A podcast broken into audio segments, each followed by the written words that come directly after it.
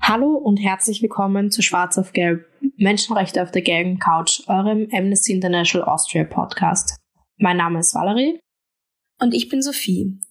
In der heutigen Folge wollen wir uns mit vergangenen und aktuellen Herausforderungen des Sudans beschäftigen und werden deshalb ähm, uns kurz ansehen, wie es zu diesen Konflikten gekommen ist und dann später in einem Interview auf die aktuellen Geschehnisse näher eingehen. Aber Valerie, bevor wir uns jetzt mit, im Rahmen dieser Folge mit dem Sudan auseinandergesetzt haben, wie viel wusstest du davor über die Konflikte? Ich muss gestehen, eigentlich so gut wie gar nichts. Also, dass es welche gibt, ja. Aber das war es eigentlich schon. Also original gar nichts. Was hast du darüber gewusst? Ja, ähm, mir geht's ähnlich. Also natürlich kennt man so die Grundrahmenbedingungen, sag ich mal, aber es ist schon noch so, dass das Thema jetzt in der in den österreichischen Medien nicht sehr breit abgehandelt wird und vielleicht ist auch gerade deshalb sehr interessant, eine Folge zu dem Thema zu haben, weil das einfach einen guten auch Einblick und Überblick in ein Thema gibt, das ähm, viel Aufmerksamkeit verdient hätte, sie aber nicht in dem Ausmaß bekommt. Der Sudan ist eben ein Land mit einer sehr turbulenten Vergangenheit und, muss auf seinem Weg zur Stabilität zahlreiche Herausforderungen bewältigen. Um diesen komplexen Konflikt zu verstehen, wollen wir zuerst einen Blick in die Geschichte des Landes werfen. Der Sudan erlangte seine Unabhängigkeit von der britischen Kolonialherrschaft erst im Jahr 1956. Aber auch in der Zeit nach der Kolonialisierung war das Land weiterhin von internen Unruhen und Spannungen geprägt. Einer der Hauptkonfliktherde waren die Spannungen zwischen der arabisch dominierten Regierung im Norden des Landes und den nicht-arabischen ethnischen Gruppen im Süden des Landes. Diese Spannungen führten in weiterer Folge dann zu einem 20-jährigen Bürgerkrieg von 1983 bis 2005. Einer der wichtigsten Faktoren war die Einführung eines islamischen Rechtssystems durch die Regierung, die die Spaltung in Bevölkerung ähm, weiter vorantrieb und dazu führte, dass der Konflikt zu einem Kampf um Selbstbestimmung eskalierte. Ebenfalls eine Rolle spielte die Entdeckung von Ölvorkommen im Süden, die zu einem Streit über die Kontrolle über die Ressourcen führte. Der Bürgerkrieg endete schließlich mit einem umfassenden Friedensabkommen. Doch obwohl das Abkommen sicher ein wichtiger Meilenstein für den Sudan war, indem es etwa dem Süden Autonomie gewährte und sich dieser schließlich als Südsudan abspaltete, sind noch nicht alle Herausforderungen bewältigt. Denn neben wirtschaftlichen Problemen kämpft der Sudan nach wie vor mit internen Machtkämpfen und geografischen Streitigkeiten. Im Speziellen der Konflikt in Darfur hält immer noch an und erregt auch internationale Aufmerksamkeit. Die Auseinandersetzungen in Darfur entstanden aus langjährigen Konflikten über die Aufteilung von Macht und den Zugang zu den neu entdeckten Ölressourcen. Die regelmäßig aufflammenden Auseinandersetzungen zwischen den Rebellenbewegungen und den Regierungstruppen führen neben massiver Gewalt auch zu Vertreibungen, die sogar zu Vorwürfen von Völkermord und Kriegsverbrechen führten. Die internationale Gemeinschaft reagierte auf diese Krise mit der Entsendung von Friedenstruppen, doch Frieden und Stabilität sind nach wie vor nicht eingekehrt im Sudan. Über vergangene und aktuelle Herausforderungen sprechen wir jetzt mit unserem Experten Homayo Alisade.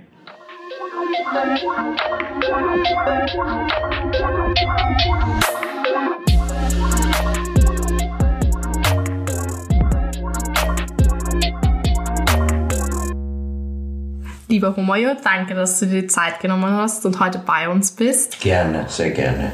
Ähm, du warst ja selbst jahrelang für die UNO im Sudan tätig. Würdest du uns vielleicht kurz erzählen, was du dort genau, genau gemacht hast und wer du bist? Ja, ich, äh, ich bin an sich äh, äh, Beamter des Innenministeriums damals gewesen und als der Völkermord in, in Ruanda stattgefunden hat, hat das Außenministerium äh, mich nominiert. Äh, damals war die EU-Kommission, die sozusagen ein, Österreich, ein, ein europäisches Kontingent nach Ruanda geschickt hat. Erstens einmal, um, um den Völkermord Völkermorduntersuchung, äh, beziehungsweise damals äh, müssten wir eben die Massengräber aufmachen und, und äh, feststellen, dass es kein Massaker, sondern im Sinne der Genfer Konvention ein Völkermord war.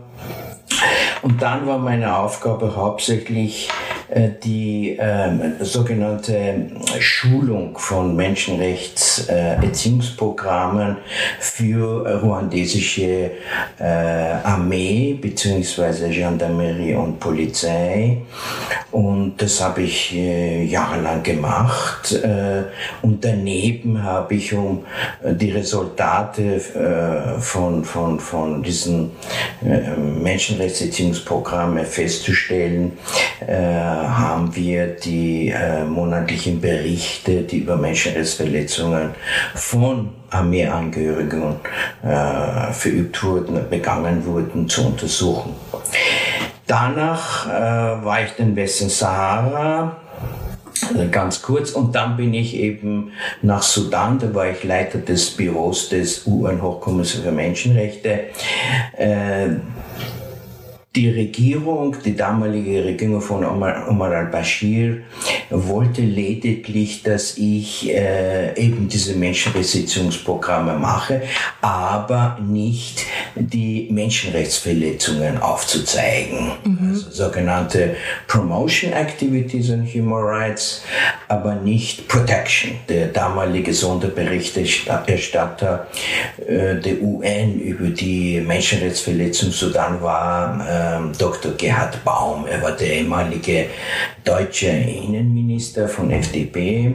Ähm, äh, äh, und ähm, wir haben dann gemeinsam gearbeitet. Das heißt, da ich eben dort anwesend war und vor allem die Sicherheitsleute, also Internal Security und External Security, ausgebildet habe in Menschenrechtsfragen und auch die Armeeangehörigen, also Luftwaffe, Streitkräfte, ich habe eine Reihe von Menschenrechtssitzungsprogramme, nicht nur für Armeeangehörige und Sicherheitsleute, sondern auch für Parlamentarier, Journalisten, NGOs, Lehrer, Universitätsstudenten, äh, Frauenorganisationen, äh, die gegen die Beschneidung von Frauen, mhm. ähm, äh, gegen die äh, aktiv waren und, und äh, Kampagnen im ganzen Land gemacht haben.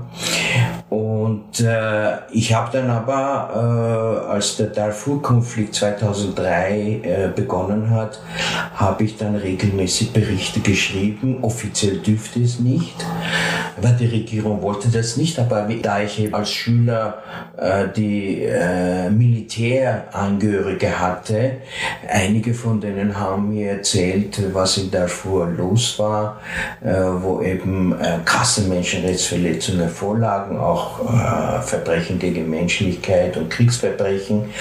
Und das habe ich alles dann weiter an den Sonderberichterstatter von Dr. Gerhard Baum weitergeleitet. Und er hat dann äh, seinen jährlichen Bericht gemacht, also sowohl für die Generalversammlung der UN in New York als auch für damalige Menschenrechtskommission in Genf. Daher war meine Aufgabe in diesen viereinhalb Jahren, ich war von 2001 bis äh, Juni 2005, also viereinhalb Jahre war ich in, äh, in Sudan und äh, das, was, was auch sehr ähm, mir auch äh, gelungen war, ist der Umstand, als ich nach Sudan kam, hat es nur einige NGOs gegeben, die im Menschenrechtsbereich tätig waren. Als ich nach viereinhalb Jahren das Land verlassen habe, äh, da waren mindestens 60 bis 70 NGOs, die gegründet wurden, die wir ausgebildet haben, um Menschenrechtsarbeit in Sudan zu machen. Wahnsinn, klingt nach einem riesigen Fortschritt. Weil du gerade Menschenrechtsverletzungen wie Tötungen, Folter oder willkürliche Inhaftierungen angesprochen hast. Ähm, wie ist das Ganze vorgegangen? Also ich habe, als ich kam, äh, das war 2001 bis 2003, bevor, bevor äh, Darfur-Konflikt, ähm, da habe ich die Berichte bekommen, also äh, Erzählungen von, von ehemaligen Gefangenen, die eben Folter angewandt wurden, Leute sind verschwunden, also die Internal Security war sehr stark damals in Sudan äh, wie schon vorher erwähnt, äh, ich habe äh, Seminare gehabt mhm. mit diesen Sicherheitsleuten. Und, äh, äh, und dabei habe ich auch versucht, die NGOs-Vertreter äh, zu diesem Seminar einzuladen, damit die Security-Leute wissen, was die NGOs machen. Sowohl die, äh, die einheimische, die sudanesische Menschenrechtsorganisation und zivile Organisation, als auch die internationale NGOs, wie zum Beispiel Konzern, ähm, äh, die Rotes Kreuz, die sich um Gefangenen gekümmert hat, ähm, äh, die, äh, die gibt es eine Reihe von, von, von internationalen Organisationen, äh, außer Human Rights und Amnesty, da wollten sie mit denen nichts zu tun haben, weil die waren eher äh, für, für Beobachtung von Menschenrechtsverletzungen. Aber die NGOs, die sie im Bereich der Gesundheit, äh, zivile äh, Arbeit gemacht haben, da, da waren sie eher nach diesem Seminar gewillt gewesen, zusammenzuarbeiten. Das heißt, der, werde nicht vergessen, der Leiter der Rechtsabteilung der, der, der, der, der internen Sicherheit ähm, äh, ist dann mit diesen NGOs, den habe ich auch eingeladen äh, für die NGO-Seminar. Das mhm. heißt, ich habe versucht, die zwei zusammenzubringen. Erstens einmal die Missverständnisse, was vorhanden waren, ab, abzubauen und zweitens auch äh, versuchen, vertrauensbildende Maßnahmen zu, zu, zu, zu bilden, damit eigentlich so eine Art äh, Synthese darauf entsteht. Ich sage immer wieder, äh, Sicherheit, Sicherheitsleute auf andere Seite, der Antithese davon ist die NGOs, die zivile Gesellschaft, die versucht eben die, die, die Macht oder die Machtausübung zu kontrollieren und die Synthese ist, dass sie zusammenarbeiten. Als der Darfur-Konflikt angefangen hat, äh, waren äh, eine, eine äh, Verschlechterung oder, oder Intensivierung der Menschenrechtsverletzungen im Sudan festzustellen. Und zwar, als der Krieg ausgebrochen ist, ähm, äh, die Dörfer wurden zerstört, die afrikanische, afrikanischstämmige äh, Frauen und Kinder und ältere Leute mussten fliehen, weil die Jungen haben gegen die reguläre Armee gekämpft. Äh, die müssten in sogenannten Flüchtlingslager, die dann äh, die UN ähm, äh, sofort errichtet hat, damit die Leute dort Schutz äh, finden aber wir haben dann sehr schnell festgestellt, äh, nachdem die Frauen vor allem äh, fürs Essen aus diesem Flüchtlingslager hinausgegangen sind, und das ist also ein Riesengebiet, und ähm, die sind hinausgegangen, um das Essen zu machen. Ja? Und äh, wir mussten dann äh, sozusagen einschreiten, um, um, um äh, Schutzmaßnahmen für diese Frauen zu treffen. Daher haben wir ähm, äh, die, äh, die, die Blauhelme wurden dort stationiert, um die Frauen einfach die Flüchtlingslager dort zu schützen. Ähm, wir haben Fälle gehabt, wo, wo eine Frau, ich werde nie vergessen, ich war mit High Commissioner Louis Arbu unterwegs, wo wir mit Frauen Interviews gemacht haben, wo sie ausgesagt haben, äh, wir haben Fälle gehabt von Frauen, die von 40, 50 Männern äh, vergewaltigt wurden sind, zur Bewusstlosigkeit gekommen sind. Und es waren schreckliche, schreckliche Erzählungen. Und äh, wir haben dann äh, diese Berichte dann an der UN-Menschenrechtskommission weitergegeben. Äh, zum Beispiel das, was, was sehr wichtig war für uns, ähm, äh, die Sanitäranlagen, die müssten sozusagen ein einfacher Schutzmechanismus, ein Beispiel, einfach als Beispiel zu geben. Die Frauen, wenn sie in der Nacht auf die Toilette müssten, äh, wir haben extra dort elektrische Anlagen installiert, damit dort Licht ist, damit die Frauen nicht auch im, im, im, im Lager von anderen einheimischen Männern vergewaltigt werden. Ähm, dass, äh, dass dort einfach äh, Lichter, Lampen installiert wurden, dass die Frauen, wenn sie dorthin gehen oder duschen gehen, äh, in Sanitäranlagen, in Bäder, damit sie nicht erwischt werden von den Männern. Also da, weil die UN-Soldaten konnten nicht ins Lager hinein, weil die, die sudanische Regierung das nicht erlaubt hat, aber das war rundherum, um, um, um Schutzmaßnahmen zu treffen, damit die Frauen, äh, wenn sie hinausgehen, nicht vergewaltigt werden. Mhm. Ich kann mir gar nicht vorstellen, wie man sich fühlt, wenn man in so einer Situation ist. Äh, das Schreckliche, was wir festgestellt haben, dass es der ehemalige Innenminister, die sudanische Innenminister, damals den Janjaweed äh, die, die, äh, den Befehl gegeben hatte, Frauen, äh, vor allem junge Frauen, äh, in Anwesenheit von männlichen äh, Verwandten, von Vater, Brüder, Schwiegersohn etc. Äh, durchführen zu lassen. Und es war eine Art Erniedrigung. Deshalb ist im Statut der äh, Internationalen Strafgerichtshof ist Vergewaltigung als Kriegsverbrechen qualifiziert. Mhm. Ähm, was würdest du sagen, sind aktuelle Herausforderungen und Hindernisse für, auf dem Weg zum Frieden oder zur Stabilität im Sudan? Es ist traurig, es ist sehr traurig. Ich glaube, der Sudan, äh, bevor äh, der Südsudan sich von, äh, von Norden getrennt hat, äh, hat 2,5 Millionen Quadratkilometer Fläche gehabt. Also Sudan war damals vor 2011 ähm, der größte äh, Staat, also das größte Land in Afrika. Aber nach der nach der Teilung, also Errichtung des Südsudan, es hat jahrelang gedauert, bis, die, äh, bis der Konflikt beigelegt wurde und, und äh, durch die Friedensverhandlungen mit zwei, also Südsudan entstanden war, äh, hat Sudan jetzt 1,8, äh, eine Million 886.000 Quadratkilometer. Also ist, der ist praktisch nach Algerien und Kongo der drittgrößte Staat in Afrika. Sudan verfügt über unangetastete Ölreserven, Sudan hat Eisenvorkommen, Sudan hat Gold, Sudan hat Uranium, die sind äh, äh, Naturressourcen, die noch nicht äh, erschlossen wurden beziehungsweise äh, unangetastet sind. Und normalerweise geht man davon aus, dass nach diesen Naturressourcen musste eigentlich das Land, die Bevölkerung in, nicht in Armut, sondern in, in, in, in Wohlstand leben. Aber das ist nicht der Fall.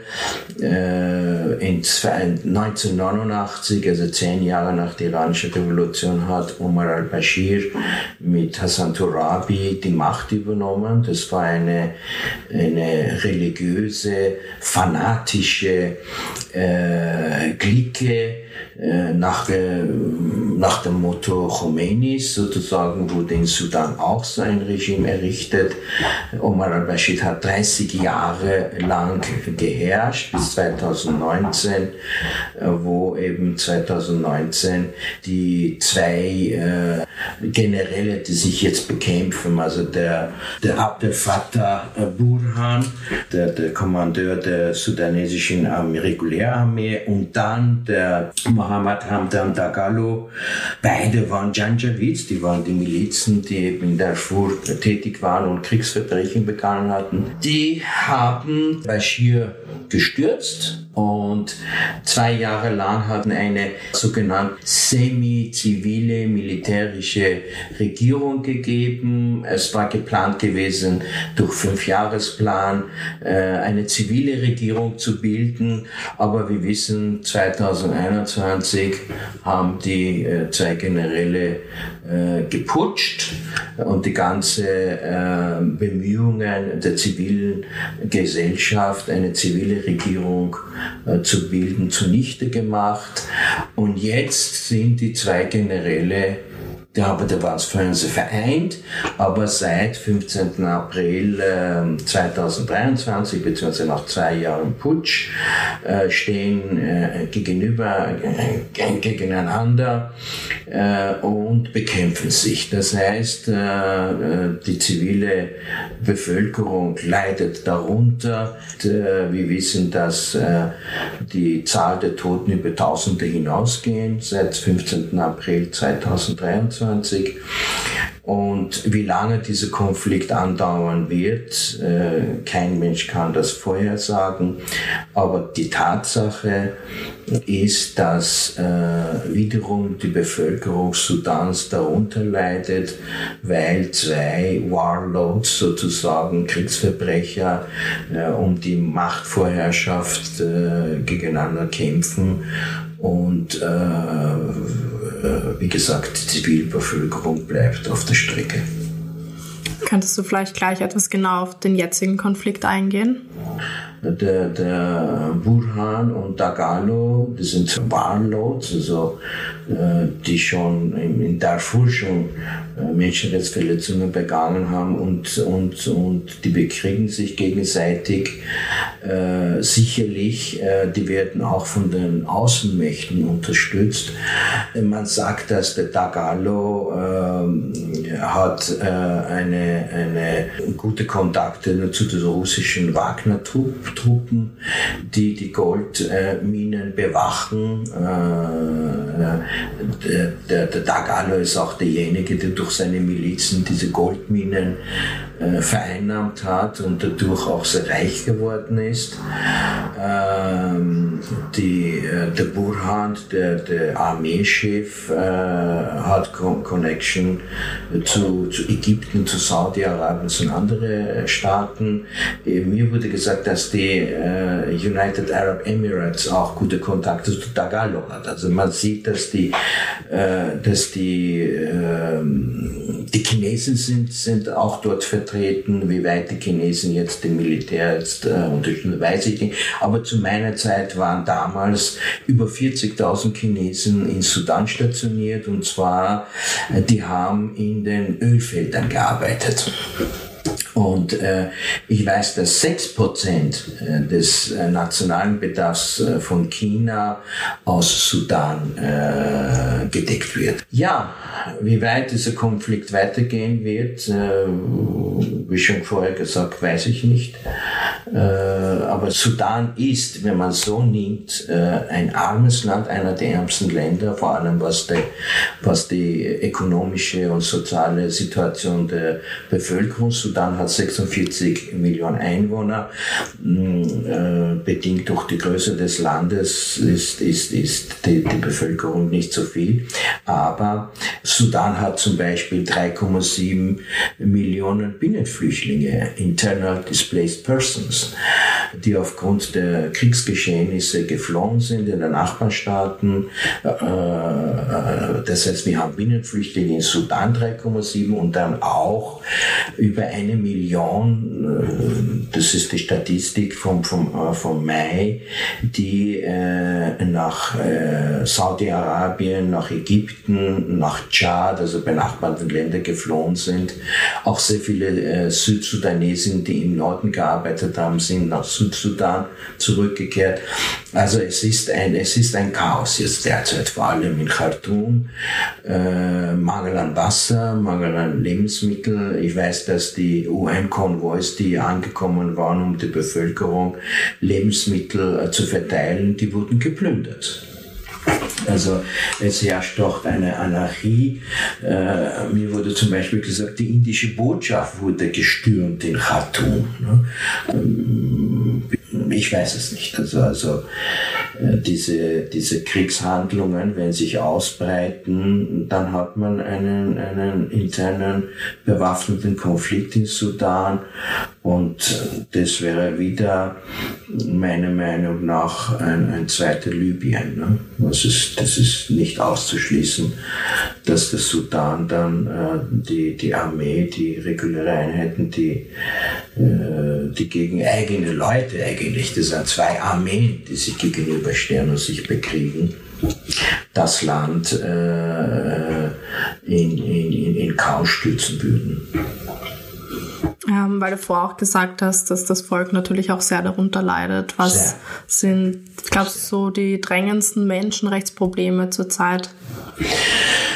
Naja, es heißt, schau, da muss man, die Gerichte funktionieren nicht, das ist alles zu, die Schulen gibt's nicht, also es ist alles, also das, der, der Staat funktioniert nicht als solche. Das Einzige, was funktioniert, sind, sind die Militärs. Ne? Also im zivilen Bereich ist alles weg, also 70 Prozent der Spitäler sind äh, nicht funktionsfähig, die äh, Lebensmittelknappheit, es ist ein, ein, ein großes Problem äh, und, und Sudan ist äh, eigentlich äh, abhängig von Import von, von, von Lebensmitteln und, und Sachgütern. Äh, Darfur, ich würde sagen, vielleicht zurück an Darfur. Darfur hat äh, in Afrika die bestorganisierte Wasseranlage gehabt. Ja? Wasserversorgung ja, in, den, in den Dörfern. Das wurde alles zerstört in Darfur. Und das ist auch, das heißt meiner Meinung nach nach Darfur jetzt Khartoum dran, weil das der Hauptstadt ist. Und es sind sehr viele Gebäude zerstört worden, weil die auch die Luftwaffe eingesetzt worden ist gegen die, die Armeeeinheiten von, von Dagalo. Es gibt über 40.000 Verletzte, so viel ich gehört habe, seit Beginn des, des, des Konflikts wie die Leute, gibt es äh, mangelndes Personal, äh, wie sollen die Leute behandelt werden, wenn es keine Medikamente gibt. Also die sind äh, brennende Punkte, brennende Probleme und ich wüsste nicht, wie, wie, das Sudan, wie die Sudanesen aus eigenem jetzt der Herr der Lage werden. Also die internationale Gemeinschaft kann schwer was machen, weil eben ein Konflikt im Gang ist, weil militärische Operationen stattfinden und in einem Konfliktzone kannst du nicht viel anrichten. Also die Bemühungen, dass sie, dass sie einen Waffenstillstand zumindest äh, Korridore entwickeln und Waffenstillstand vereinbaren, damit die Zivilbevölkerung äh, gerettet wird oder, oder denen äh, Lebensmittel, äh, mit Lebensmitteln versorgt werden, mit Wasser, mit Grundnahrungsmitteln. Äh, das, ich wüsste nicht, ich wüsste nicht, wie, wie, äh, wie, äh, wie die internationale Gemeinschaft jetzt dort äh, der Bevölkerung Hilfeleistungen bringen kann. Siehst du zurzeit auch Überschneidungen von alten Konflikten, die sich jetzt widerspielen? Du hast erst äh, nach ähm, Bashar, ähm, Omar al-Bashar, der 30 Jahre geherrscht hat, äh, hast du jetzt, also 1989 bis 2019, Jetzt hast du äh, zwei Jahre praktisch die Chance gehabt, vom Militär einen Übergang zu einer zivilen Regierung zu schaffen, weil der Omar Bashir war auch Militär. Ne? Also der war auch ein, ein, ein, ein, ein der hat sich dann später zu General ernannt. Aber die sind alle Militärs. Die haben praktisch das, das, das, das, das Jahrhundertslage, also nicht Jahrhundertslage, sondern sie haben in den 16, nach der Unabhängigkeit Sudans 1956 ähm, äh, ist äh, Sudan eben vom Militärs regiert worden. Also es hat eine kurze Zeit mit Sadr al-Mahdi gegeben, der eine zivile Regierung hatte, aber er wurde von Omar Bashir gestürzt. Da ist ihre Militär. Jetzt hat die zivile Gesellschaft, die eigentlich meiner Meinung nach eine starke zivile Gesellschaft Sudan hat. Der Sudan hat einer der, ich habe äh, immer wieder äh, den anderen Botschaftern erzählt, äh, wenn man äh, in Sudan äh, eine, eine, eine, äh, also Wahlen stattfinden sollten, beziehungsweise politische Wahlen in, in, in Pakistan, in Ägypten, in, in Algerien und, und Sudan. Äh, Sudan unterzeichnet von diesen drei Ländern ganz anders. Und zwar in Pakistan würde äh, Nazar Sharif äh, sozusagen an die Macht kommen, das sind die Religiöse. Dann hast du in, in Ägypten Achaban al-Muslimin, der Mursi dann an die Macht gekommen. Das hat auch nicht lange gedauert. Die waren auch militante Islamisten. Und dann hat man in Algerien, FIS, auch militante äh, Islamisten. Äh, aber in Sudan, äh, wenn man an Wahlen abhalten würde, würden die Islamisten wie Sadr al-Mahdi an die Macht kommen.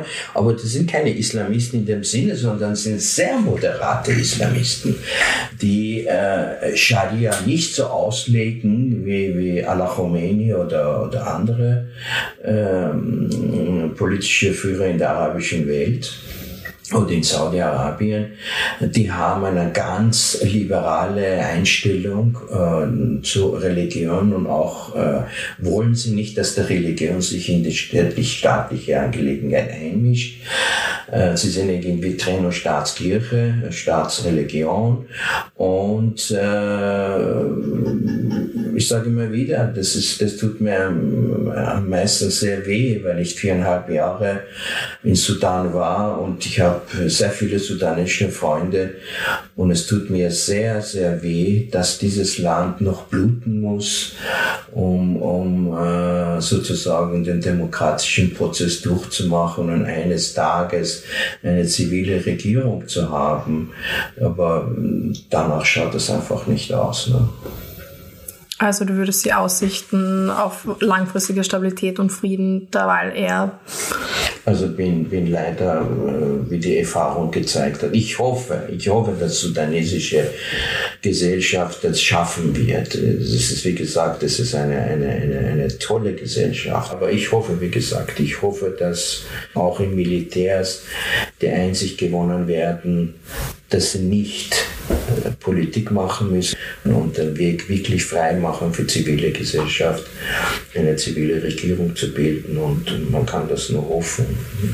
Mehr kann, ich, man kann man es eh nicht. Vielen Dank, dass du da warst und dass ja, uns gerne, sehr gerne. dein Wissen mit uns geteilt hast. Ja, klar.